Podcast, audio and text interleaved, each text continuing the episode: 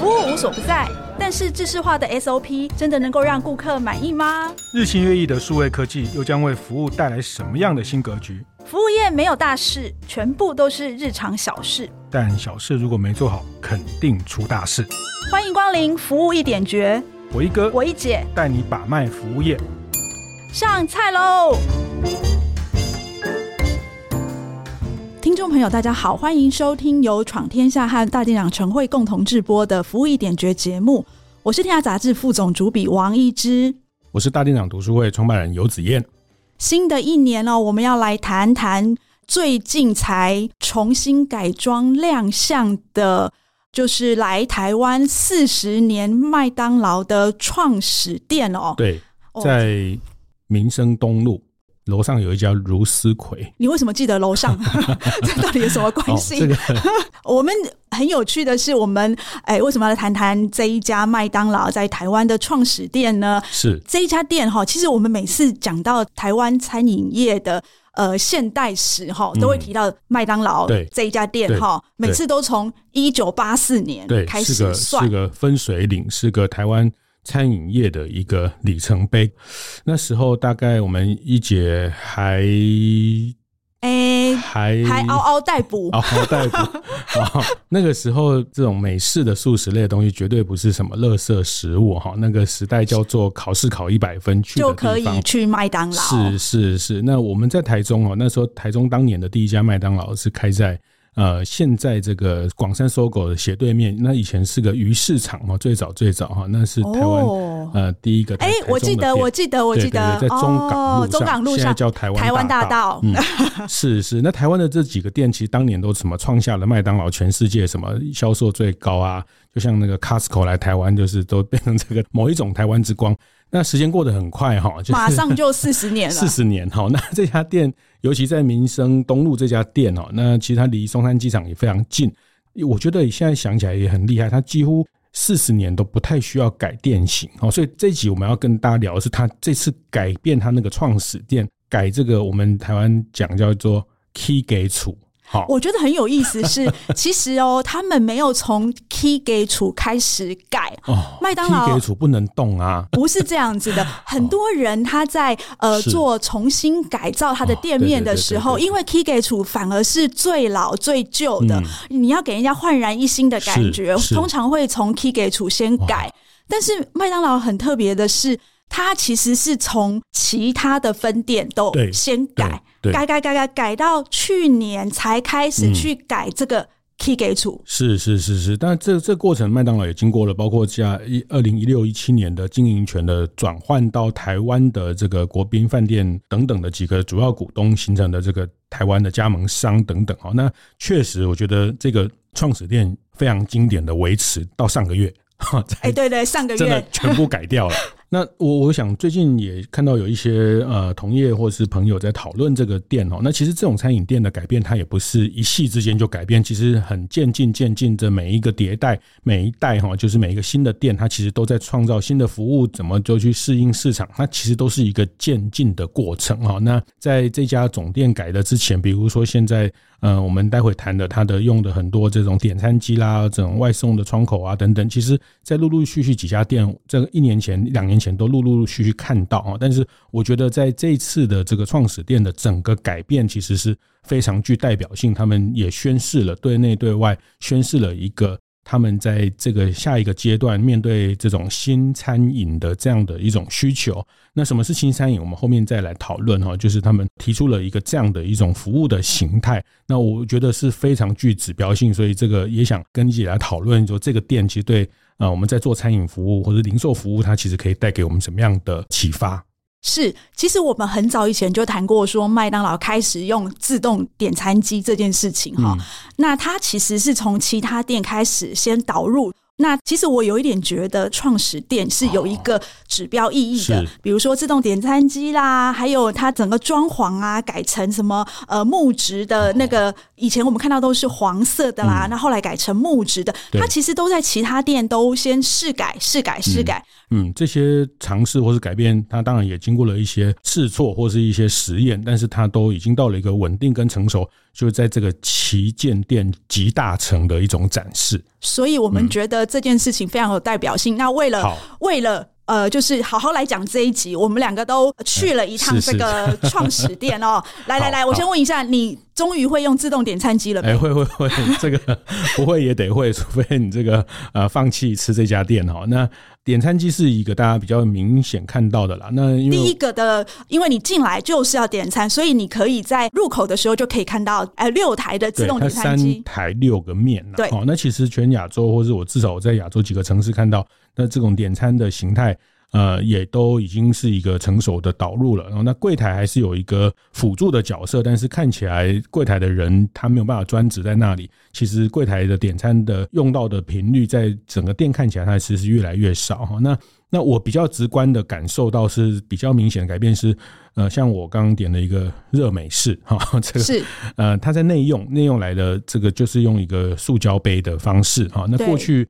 内用可能用纸杯，或是甚至 McCafe 的年代，或是可能比较讲究，会有马克杯的这样的内用的感觉。但是现在是用塑胶杯，可以做环保回收的使用。那我也看到，其实像呃很多的冷饮、冷饮内用的冷饮哦，这些可乐啊、雪碧啦之类的，它也都用塑胶杯的方式去盛装哈。那也甚至有这个回收的系统。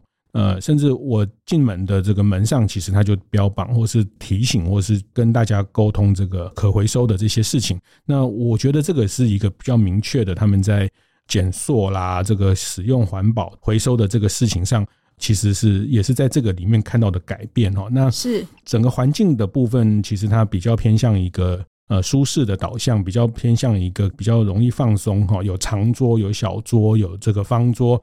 有这个儿童的聚会的区、生日区的一个保留等等哈，那更直观的是，它其实内用外送，好，那这个待会一姐可以再更多的补充，内用外送外带的这个可视性的呃号码的标示哈，呃你就知道你前面还有几个人排，就是它都会用数字荧幕显示的这些做得非常的鲜明，非常的明确哈，所以这个都是在用餐过程的啊，我看到的一些体验的改变。呃，其实刚刚我们讲到一进门，其实看到自动点餐机。那自动点餐机其实呢，它没有办法满足所有人的比较克制化的一点的需求。那里面那个柜台呢，其实不是。有一个人专职在那里的，因为这个员工其实是很忙的，他要一边顾那个外带的人，他有没有来取餐啦、啊，所以他是两边跑的。嗯、另外一个，刚刚子燕有讲到说，他们的杯子其实是有环保的，是那所以呢，他也鼓励在门上面他就贴了，就是说，哎，如果你带着自己的杯子来的话，欢迎你到那个柜台点餐。嗯、所以其实他那个柜台呢，它其实是服务，就是你没有办法在点餐机完成的服务。你其实都要往里面更深入的里面一个小的柜台走，那边会有人可以服务你哈。那刚刚子夜有特别提到，就是他的那个桌子不一样了哈。哎，其实我看到比较大的改变，就是他其实很普遍在用所谓的长形桌。嗯嗯，哈，长形桌它有什么好处呢？其实就你一个人要自己吃。也可以。不尴尬，哎，对。对对对对，你对面就算坐了一个你不认识的人，哎，其实也没关系，这样子。再来呢，就是说，如果你是大家要去开会，哎，也好像也可以，哎，就是。呃四五个人，然后坐到一边，或者是说，哎，你有什么特殊的需求，你要呃早上来吃早餐、下午茶什么的，要放松。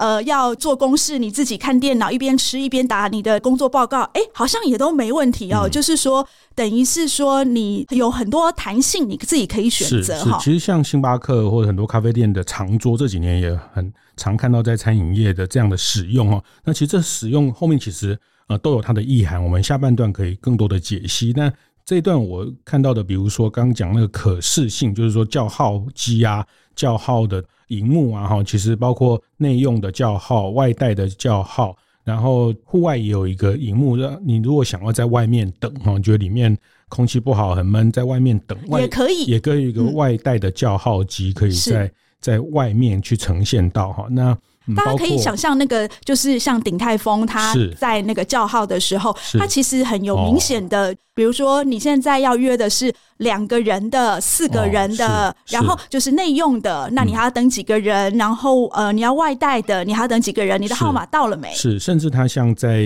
呃现在的 Uber、Foodpanda 外送的专用窗口，也是用叫号的方式。过去就是因为在一些空间他们就是独立，但是像现在整个新的店型，在这个部分特别提供外带外送，呃，也是用叫号的方式来做这个呃餐点的提供哦，所以这个部分其实整个动线上，你要拿餐的，你要外带的，你要外送的，还有你可以点完餐可以用内用选择的时候，就不会撞在一起。对对对，那拿个内用的桌牌啊，放到自己的桌上，但待会就会有服务人员把餐点送过来，所以这些。动线的标示，那其实都是一个新的店。那我看到的，在这个创始店就是比较特别，也是我很好奇的，就是他把 McCafe 撤掉哈，呃，为了在让餐厅的这个厨房空间变得更大，然后也不影响外面座位区，那就把 McCafe 撤掉哈。对，这是很明显的改变呢，我觉得是是是，因为因为那时候我记得我刚跑那个麦当劳不久的时候，哦，他们就开始在对外，是大概三十年前。没有啦，哪有那么久？三年前，就是。其实他们那时候是很大力在推那个 McCafe 的，而且 McCafe 他就是告诉你说，我的咖啡是比较高档的咖啡，然后呢，呃，我有甜点，然后我有，我记得他们的肉桂卷非常的好吃。哎，去了以后，这家创始店突然没有了 McCafe 了，害我有一点点小不习惯。哦，是他反而是在向柜台在沟通咖啡，他就用。阿里山云雾咖啡是的，是在地化的象征吗？精品咖啡哈，就是哎，我觉得现在也很棒。其实这个也都是一种在地的意识，在地的价值啊。一杯一百四十块哈，那做一个定锚的效果，当做一个他们在咖啡品类有这样的精品咖啡跟大家沟通，它反而是转向了这样的一个概念。那我自己的看待哈，就 McCafe 的这个事情看待，其实多年前 McCafe 刚进来或是在台湾。呃，比较用力推广的时候，其实也是约莫在星巴克进来的那个时间点，二十年前左右，星巴克大概是呃快两千年进到台湾哈，那。其实那时候的咖啡，其实喝咖啡是一个比较高档、高档一点点的享受，一点点比较有这个呃仪式感，或者是说，哎，喝一杯真的什么什么研磨什么咖啡。但是到了今天，到了二零二四，我就情境不一样。小七他们都在讲说，他们的咖啡升级庄园级啊什么哈，就是现在台湾一万多家的便利商店卖的咖啡啊，这个。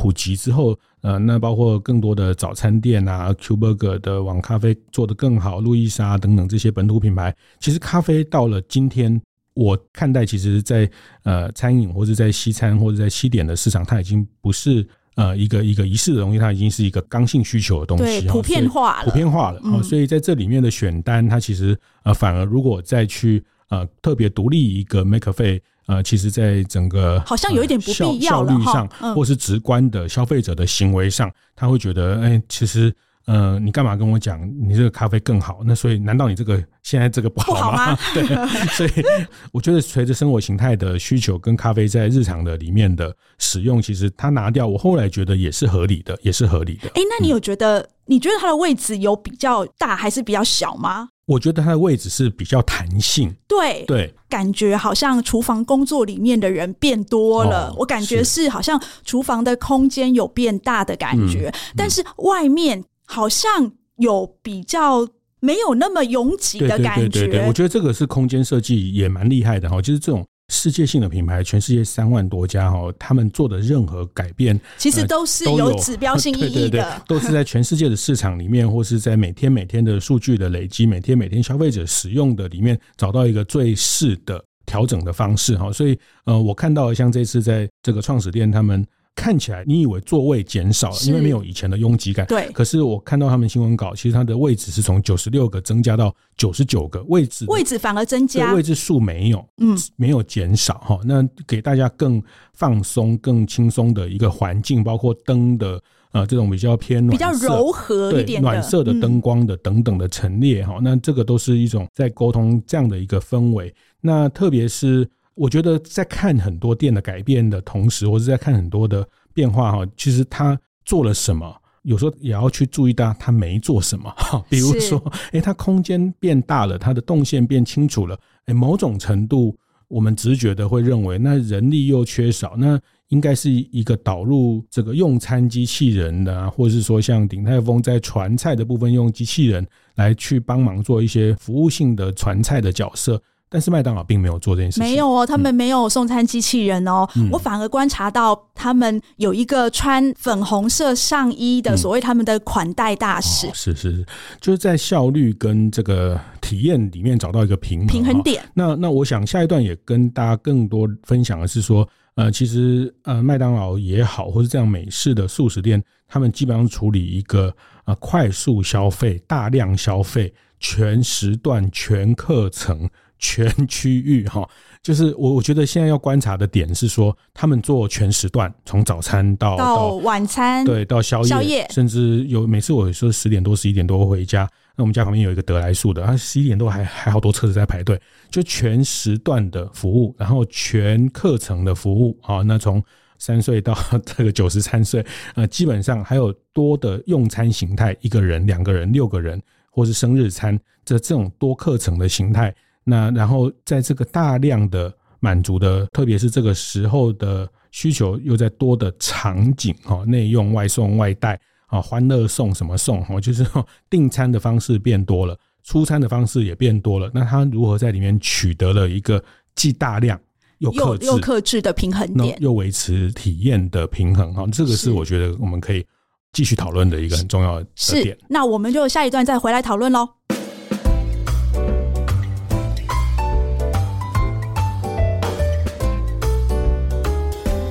回来服务一点绝现场哦，我们今天呢特别来聊的是，呃，我们那个麦当劳，它一九八四年进来台湾的第一家创始店哦，在民生东路这边的创始店，它在去年做了一个很大幅的改装哦。那我们上半段特别谈到了，哇，他把儿童游戏区给取消，变成一个。小型的庆生区，然后整个动线都做了调整哦，包括整个装潢，还有厨房跟呃内用区都做了一个大幅的调整哦。子燕，你来说说看，他呃麦当劳为什么要做这样子的调整？你的看法是什么？是是，我我觉得是这样啊，就是比如四十年前，大家讲三四十年前，它是一个家庭餐厅的概念，是没错。所以家庭餐厅它的主要的活动。主要的满足的核心的客人是小朋友，小朋友是是庆生是游戏区哈。那随着生活形态的演进哈，我也不认为他们现在也不要小朋友的这个客群哈，还是要啦。任何的品牌，所有的品牌没有不想要经营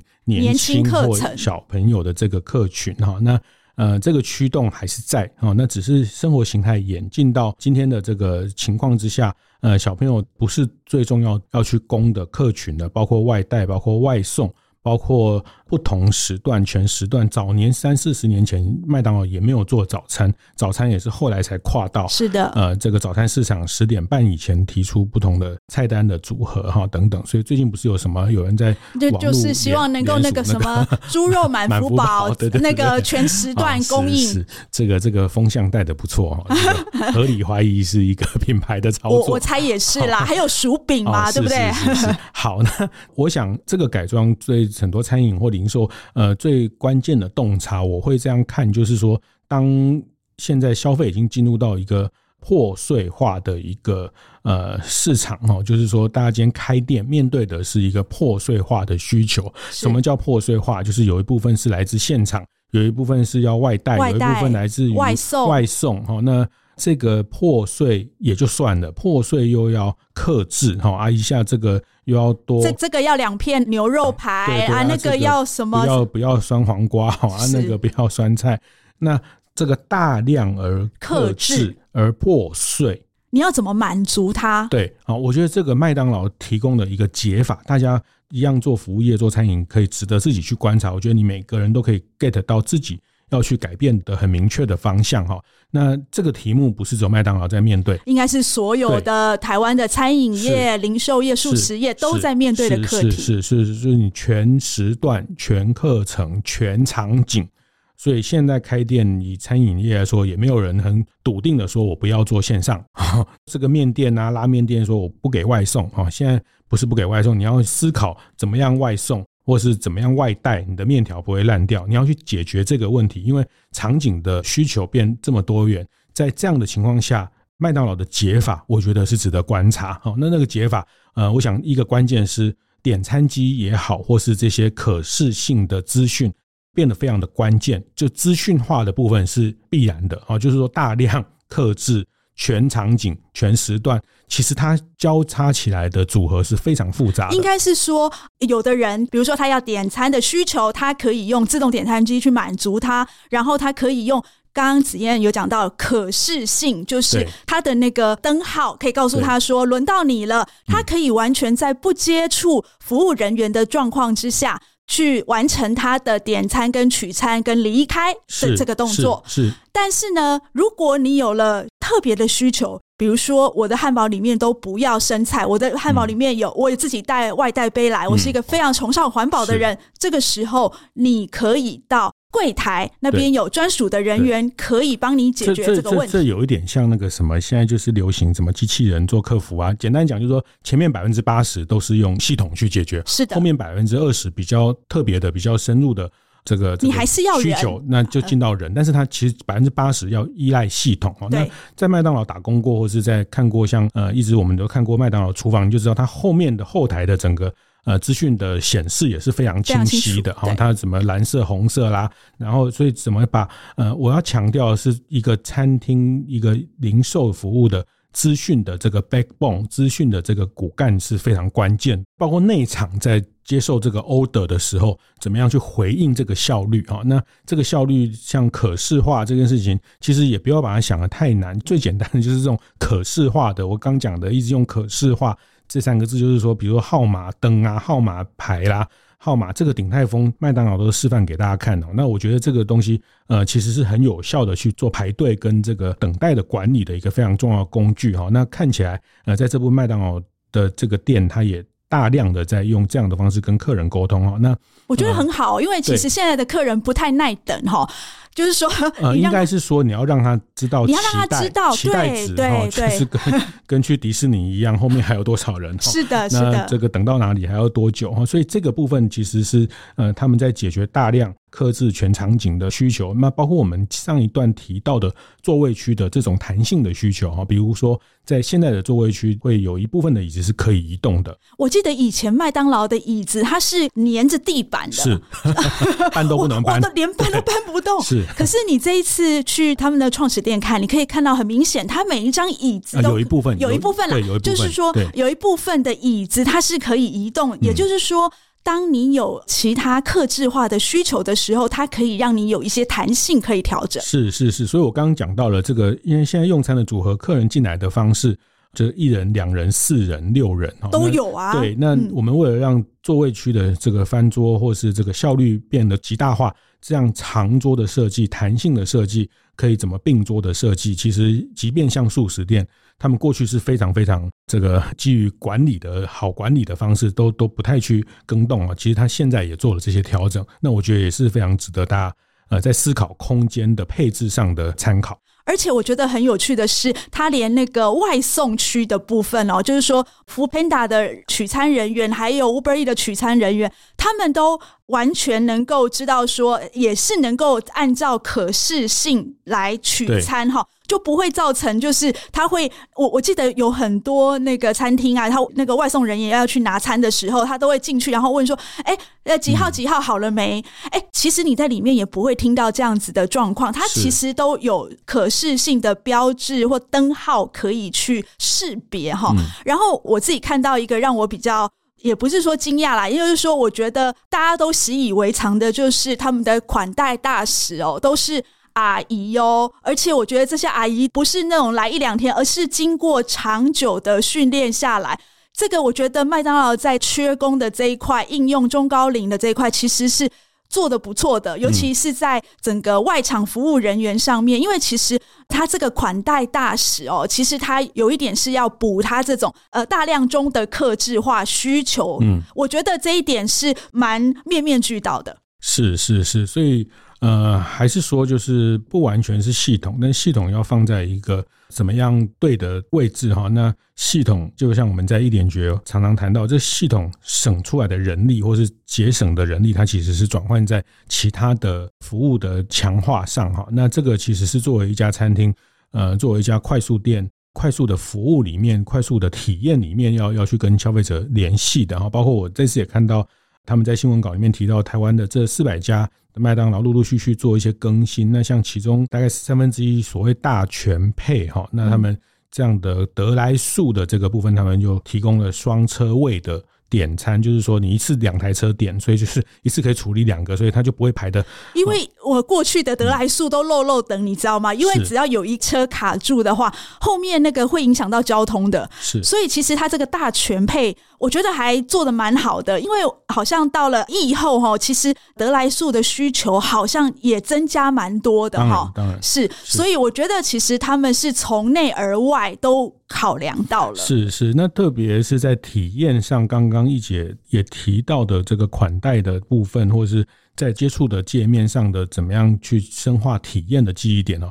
那坦白说，我觉得以麦当劳的这种科技能力，这种开店的资源，它要做出一家完全无人自动服务的店，绝对有可能，绝对有可能。好，那所以我们要回头想，它为什么，为什么不做？对，为什么只把一些东西做了这样的安排？哦，那我觉得这个安排里面。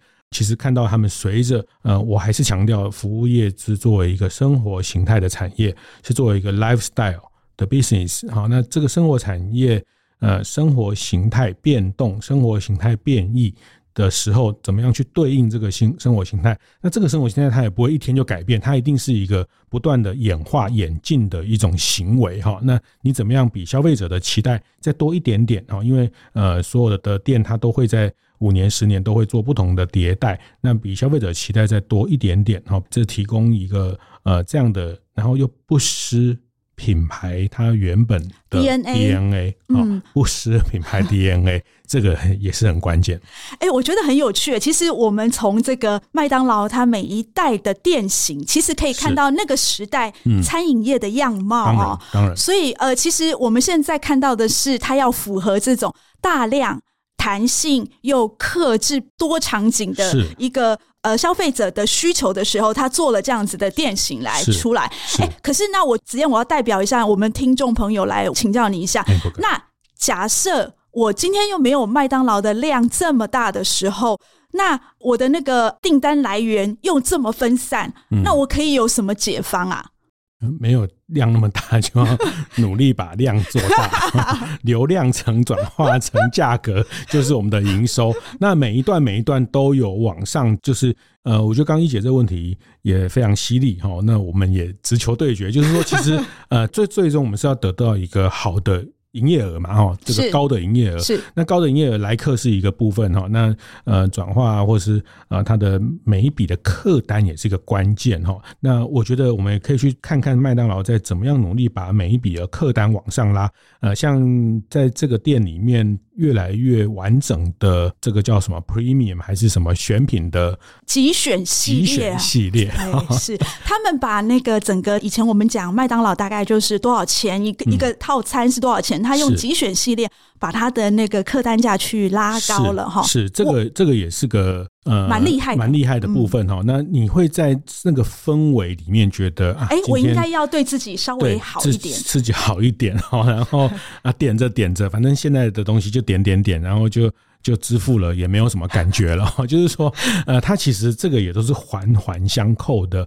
不说，或是说这种藏在很深的美感哦，用创创造这样的氛围，是创造这样的体验，哎，它就会让你有一个比较高单价的选项，你自然就会往那边去选。那个 premium 那个这个优选的、极选的这种比较贵的这个啊汉堡，或是精品咖啡哈，那这个部分其实客单的提高也是在这个氛围里面。那所以这个东西它一定是思考在整个品牌价值的堆叠里面的关键。不然，真的，我们刚刚讲了，它就就全部就自动化，反正汉堡做好了就去这个箱子里面拿哈，就是无人箱。其实这些东西都做得到，都做得到，科技啊什么，呃，消费者的这个这个都可以满足，都可以解决。但是它还是回到它的品牌的 DNA，作为一个快速消费，作为一个强调它的食材价值的餐厅哈，那这个也必然得这么做，因为品牌价值的堆叠其实是最终的目标。是的，我常常在想一件事哦，就是说，你看，子燕，我们呃现在这个呃 Foodpanda 啦、Uber E 啦，这个外送这么发达，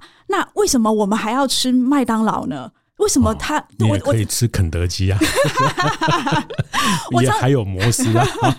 我常常在想说，素食不是要满足我们在不方便的时候有一个很快速可靠的选择。嗯、那其实我们现在外送平台什么都做得到了，为什么我们还要订这个呃麦当劳？其实我觉得。麦当劳它持续在演化，持续在赋予消费者，就是说我的产品、我的品牌、我的体验有什么样不同的价值的时候，我觉得你看它在外送平台还是在排行的前几名哦，这个是我觉得最厉害的地方。这个有机会我们再来谈一集哦。但是我们再回到我们今天一开始谈的四十年前、三十几年前。当年这种美式汉堡也是遍地开花，是农特利啦，什么这个温蒂温蒂啦等等啊。但是其实这些事情，它最后为什么只有这个品牌留下来？这个品牌特别的渗透到我们的生活里面，渗透到我们甚至都认为说吃个麦当劳就是一种叫做 comfort food。那我觉得这个关键也跟这次我们在谈这个主题。呃，有一定的连结，就它它非常贴近你的生活形态，是的，所以是的，所以他跟你一起呼吸，一起长大，所以你会觉得好像他好像都懂我，知道我，然后所以你就会自然而然觉得你到那边去是熟悉的，然后是不会有错的，就觉得哎、欸、很好很好。对，那就是回头想，为什么当年这些品牌都来台湾呢？为什么当年那些品牌没有跟我们一起长大，没有一起跟我们？好了，可以了，你我我怕你又讲到别人。好。那 那原因很多啦，哈，品品牌品牌力啊，产品力啊，等等等等。但我想，他最后呃，以麦当劳，他在每一次每一次的变形，每每一次的转型，菜单的变化，比如说以前有这个一号餐、二号餐、三号餐，现在也不用这样的方式沟通，它其实回应的都是在消费形态的演进哈。那特别是这次我们看到的，他怎么跟着大家的生活一起演进？是是是，演进这件事情还蛮重要的。